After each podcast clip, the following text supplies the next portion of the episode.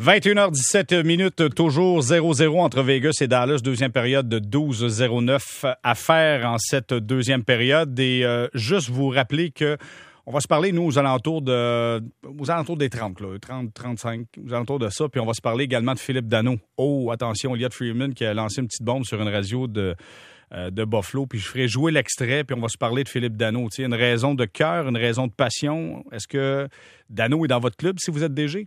On se posera cette question-là, puis on en parlera un petit peu plus tard. Mais pour l'instant, nous sommes présentement au deuxième quart, 10-41. À faire, c'est 7 à 7 entre les Texans de Houston et les Chiefs de Kansas City. Et la 101e saison de la NFL est lancée. Pour en parler, Ray Lalonde est avec nous. Salut, Ray. Salut, Jérémy. Comment vas-tu, Ray? Ça va très bien. Merci. Félicitations à toi, Jérémy. Très heureux, très content. C'est toujours euh, un, message de grande confiance qu'une organisation, euh, quand une organisation décide de nommer quelqu'un officiellement dans un poste qui est un poste littéralement euh, légendaire. Et puis, je pense que tu es le gars le mieux placé pour faire pour emmener ça encore à un autre niveau, Jérémy. Je suis certain que dans dix ans, on va se dire Waouh, c'était là quand Ron était là, mais là, c'est encore mieux depuis que Jérémy est arrivé. Ah, t'es gentil, merci beaucoup. Et tout ça par le repêchage, hein, l'importance du repêchage, développé dans l'organisation. Ah oui, c'est ça que ça prend. Ça La polyvalence, euh, puis tu l'as dit, hein, tu as travaillé fort, tu as fait plein de choses à différents endroits qui t'ont donné des éléments, des ingrédients d'une recette qui aujourd'hui, je pense, ça va pouvoir te servir parce que tu, pouvoir, tu vas pouvoir te focuser sur une seule chose, c'est-à-dire continuer la tradition d'excellence de Bonsoir les sportifs. Bon, mais t'es bien gentil, Ray, j'apprécie énormément. Bon, c'est la 101e saison dans la NFL. Les Texans affrontent les Chiefs. Et ma première question à 100 est-ce que les Chiefs pourront conserver leur titre de champion de la NFL en remportant un autre Super Bowl, selon toi? Ben, je pense qu'ils vont certainement euh, euh, être parmi les aspirants. Il y a plusieurs bonnes équipes, les Seahawks, les Saints, entre autres. Euh, les Buccaneers qui pourraient peut-être accueillir le Super Bowl à Tampa en février prochain. Mais tu sais, la NFL, c'est pas quelque chose qu'on prédit facilement là, en septembre. Les blessures jouent un rôle cette saison, la pandémie. Est-ce qu'on va pouvoir jouer les 256 matchs, 16 matchs par équipe? Est-ce qu'on va aller jusqu'au bout sans qu'il y ait des éclosions? Tu sais, toutes les ligues sportives, Jérémy, tu l'as mentionné plus tôt, les cinq sont en action. Ces ligues-là ont tous vécu des moments de stress puis de tension. Tu sais, la MLS a perdu deux clubs complètement rayés de la carte avant que le tournoi commence. Le baseball a vu euh, les Cards et les Marlins interrompent leur, euh, saison de 60 matchs pour, euh, pour une bonne dizaine de matchs. D'autres équipes ont perdu quelques matchs ici et là. La NBA et la Ligue nationale de hockey, dans la bulle, ben, jusqu'à maintenant, ça a été un gros succès. Je veux quand même souligner qu'au niveau de la NFL, il y a eu 26 000 tests depuis le 12 août. Ça, c'était la date où vraiment le camp d'entraînement des, équipes a pris une allure sérieuse et il y a eu 24 tests positifs. Alors, 24 sur 26 000. Ça inclut des dirigeants, tous ceux qui les entraîneurs, tout ça. Fait que ça, Jérémy, c'est très bon comme signal. Tu, tu vas me dire 24, c'est quand même 24 risques, mais c'est beaucoup de tests. Il y a beaucoup de joueurs dans un camp d'entraînement d'une équipe de la NFL. Il y a 32 équipes. C'était comme autour de 2600 joueurs là, qui ont traversé les différents camps. Alors, je pense qu'ils sont sur la bonne voie. Le défi, c'est les voyages de ville en ville c'est des ces espèces de mini-bulles. C'est pas des bulles euh, imperméables comme au hockey ou au basketball. Les, joueurs sont bien protégés entre eux, puis il n'y a personne qui a accès. Tu as vu ce soir, il n'y a pas de cheerleaders, il n'y a pas de mm. mascotte, il n'y a rien mm. là sur le terrain. Le coach a son masque, sa visière dans le cas d'Andy Reid ou, visière, visière embuée, un brin. Ouais, mais... ouais, il y a besoin d'un produit supplémentaire pour euh, aider sa cause. Mais, mais ce que je veux dire, c'est que il n'y a pas bien de gens de l'extérieur qui vont avoir accès aux joueurs, mais ils vont quand même rentrer en famille. Puis, tu sais, même s'ils voyagent à l'extérieur le matin, puis reviennent le soir, peu importe qu'ils restent d'un hôtel ou non, tu sais, là, tu es exposé à des gens qui peut-être ne suivent pas les mêmes consignes que toi.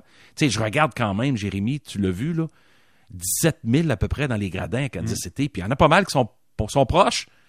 Puis oui, il y a un règlement pour le masque, mais quand même, c'est dangereux, là. On est, tu sais, je veux pas qu'on se dise, c'est bon, c'est reparti, nous voilà sur le chemin du retour. Non, non, on n'est pas dans le chemin du retour, là. C'est juste qu'on est plus intelligent dans la façon de gérer et puis on prend des mesures de précaution sévères.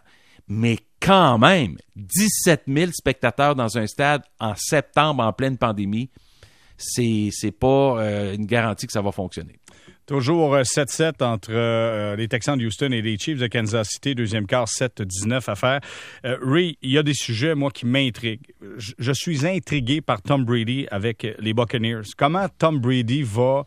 Évidemment, tout le monde va regarder du côté de Brady. Comment tu penses que lui va, va évoluer dans cette nouvelle formation-là?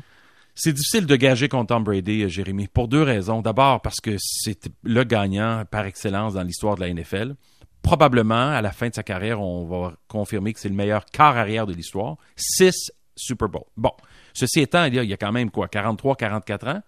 C'est pas facile pour lui. Il, y a un avantage d'aller au soleil à Tampa et de jouer pour Bruce Arians. Bruce Arians, c'est un entraîneur offensif. C'est un entraîneur libéral diversifié, beaucoup plus que Bill Belichick, qui est très conservateur. Ça ne veut pas dire qu'il y a plus de succès que Belichick, au contraire. Ce que je veux dire, c'est que lui, il, va ouvrir l'attaque pour Brady. Ils vont bâtir leur système autour de lui, autour de Gronkowski, autour de Leonard Fournette qui ont acquis récemment. Les Buccaneers étaient déjà une équipe compétitive. Là, ils sont devenus beaucoup meilleurs. Je pense pas nécessairement que ça va se traduire par un Super Bowl. Parce que je suis pas certain que, à mon avis, que Brady et Gronkowski peuvent faire une saison complète à l'âge qu'ils ont euh, et de transformer une équipe. Mais les Buccaneers ont quelques receveurs de passes extraordinaires. Donc, l'attaque aérienne des Bucks va être vraiment forte. Alors, je pense que ça va bien se traduire pour l'année ou deux que Brady va jouer à Tampa Bay. OK, regardons du côté des Patriots maintenant. Cam Newton, pense que lui va faire la job avec les Pats? Ça, c'est un peu un contraste.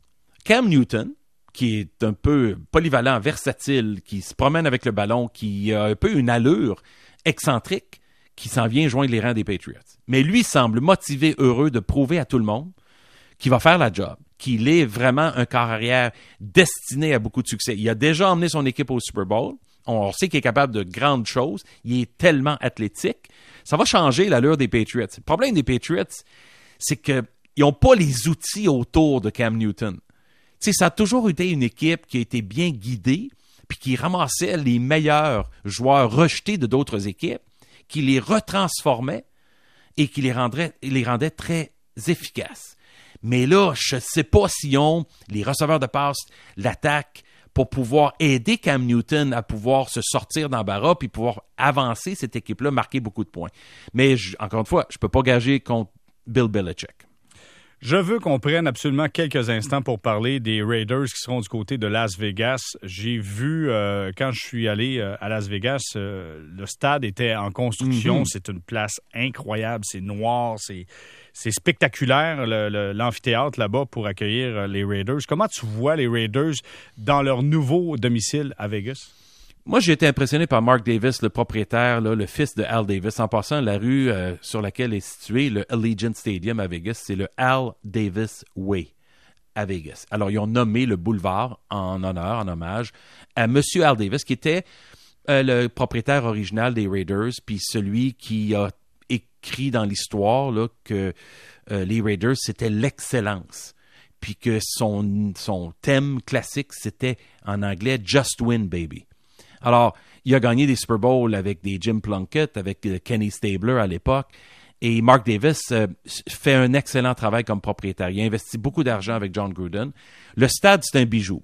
Honnêtement, quand je vois les deux stades qui vont ouvrir cette année, le Sophie Stadium pour les Rams et les Chargers, et le Allegiant Stadium, ça, c'est comme une course aux armements. c'est lequel que le plus gros, lequel que le plus beau.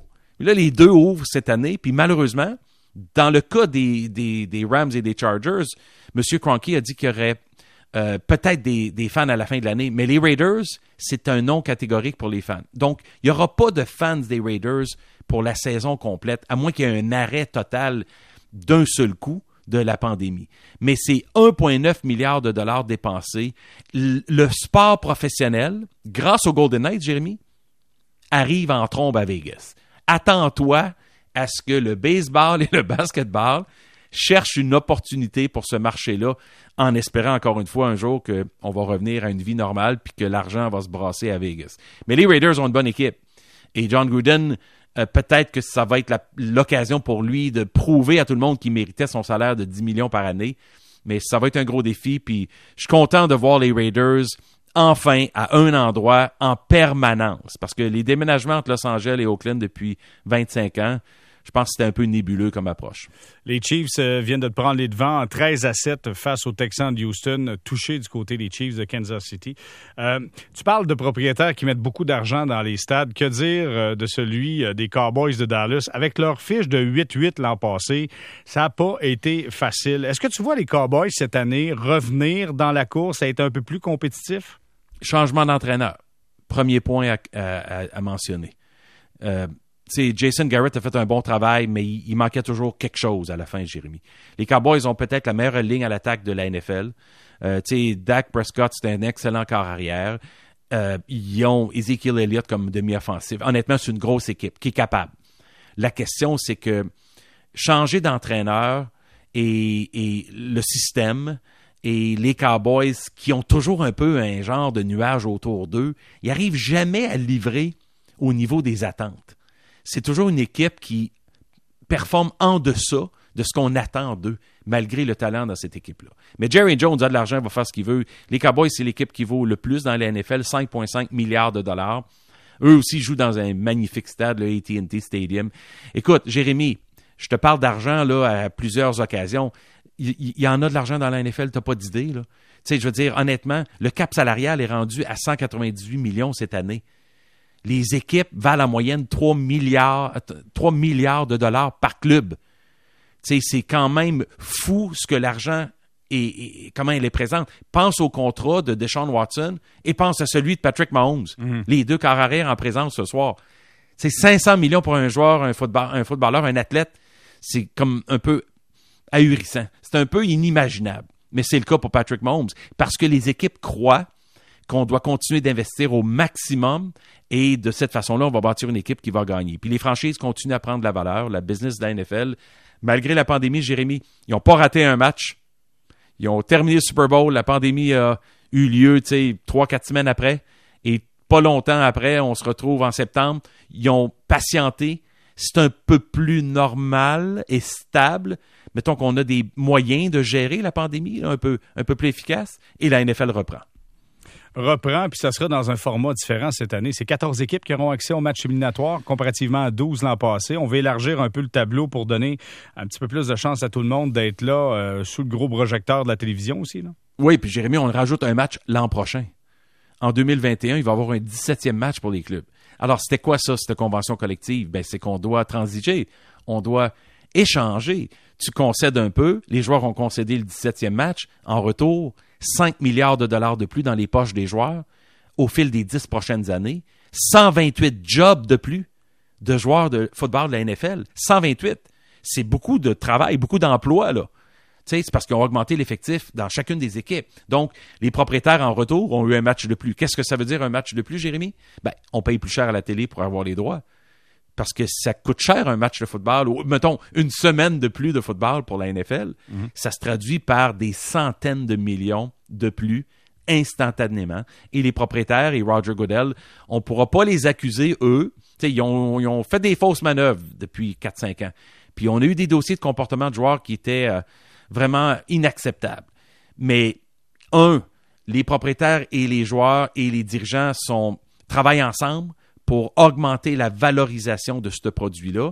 Puis je rajouterais une chose, c'est qu'ils euh, sont ensemble sur le mouvement maintenant contre l'injustice sociale, puis même malgré la politique du, du président américain, cette fois-ci, les propriétaires de la NFL ont compris le message. Ça a été long, mais ils ont compris. Euh, je veux terminer, euh, Ray, en te posant une simple question parce que je sais que Paul Hood est un fan fini des 49ers de San Francisco. Ray Lalonde est un fan fini de quel club dans la NFL?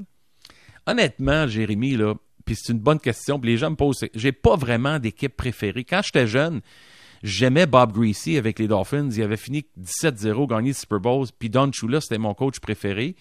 Euh, quand je jouais au football à l'université, mon club préféré, c'était les Cowboys. J'aimais Tom Landry, j'aimais Tony Dorsett, Roger Staubach, puis ainsi de suite.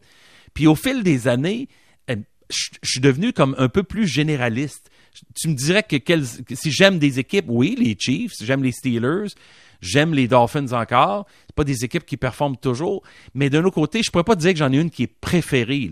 Mais j'essaie d'y aller avec les bons joueurs, le bon spectacle, la qualité des équipes et des entraîneurs. C'est un peu comme ça pour le hockey aussi, comme c'est le cas pour le basketball. Pas vraiment d'équipe préférée. J'aime, à part le, mon côté sentimental pour les Raptors, j'aime toutes les équipes dans l'NBA. tu parles des Raptors, c'était un match numéro 7, demain 13h face aux Celtics. Ouch! Ouais, mais ça, Jérémy, honnêtement, ils l'ont arraché. Ils se sont rendus jusqu'au bout. Je pense pas qu'ils sont nécessairement favoris pour demain ah soir. Non, mais non, mais non. Mais, d'un autre côté, je gage pas contre eux autres. Ils l'ont vu le septième match. Rappelle-toi l'an dernier, même époque. Deuxième ronde contre les Sixers. C'est là qu'on a vu le tir miraculeux de Kawhi Leonard à la toute fin du match. Non, mais ça prend Siakam. Tu as juste Laurie qui est là, qui, joue comme un dieu. Tu as raison. 30 points, 33 points dans le dernier match. Oui, 33 points en 53 minutes, c'est fou. Là, ben, tu sais, Siakam, on ne sait pas ce qui se passe. Si Siakam joue... Il lance des briques, Siakam. Ouais. Ben, il a perdu confiance, Jérémy. C'est un jeune, il faut, faut pas y enlever. Là. Il gagne beaucoup d'argent, puis il est tellement bon. Il a été un des joueurs étoiles cette année dans la Ligue. C'est difficile. Si Siakam fait le travail et Gasol évite les fautes et contribue de façon correcte. Je pense pas de marquer 30 points. Les Raptors vont gagner demain. Le problème, c'est qu'ils ont gagné deux matchs dans cette série-là, malgré les déboires de certains joueurs sur le terrain. Alors, encore une fois, il faut leur donner crédit. Ils sont persévérants, déterminés comme personne dans, le, dans la NBA. Ben, ça va rendre ça intéressant pour le match numéro 7 demain entre les Raptors Manquez pas ça. Oh, ça va être. Moi, je vais être devant mon écran à regarder ce match. Ray Lalonde, toujours un plaisir et merci beaucoup d'avoir été avec nous. Salut encore, Jérémy. Félicitations. Merci. Bien gentil, Ray. On s'arrête, on fait une courte pause et au retour, on met la table à notre soirée de conversation. Vous écoutez Bonsoir les sportifs sur l'ensemble du réseau Cogeco.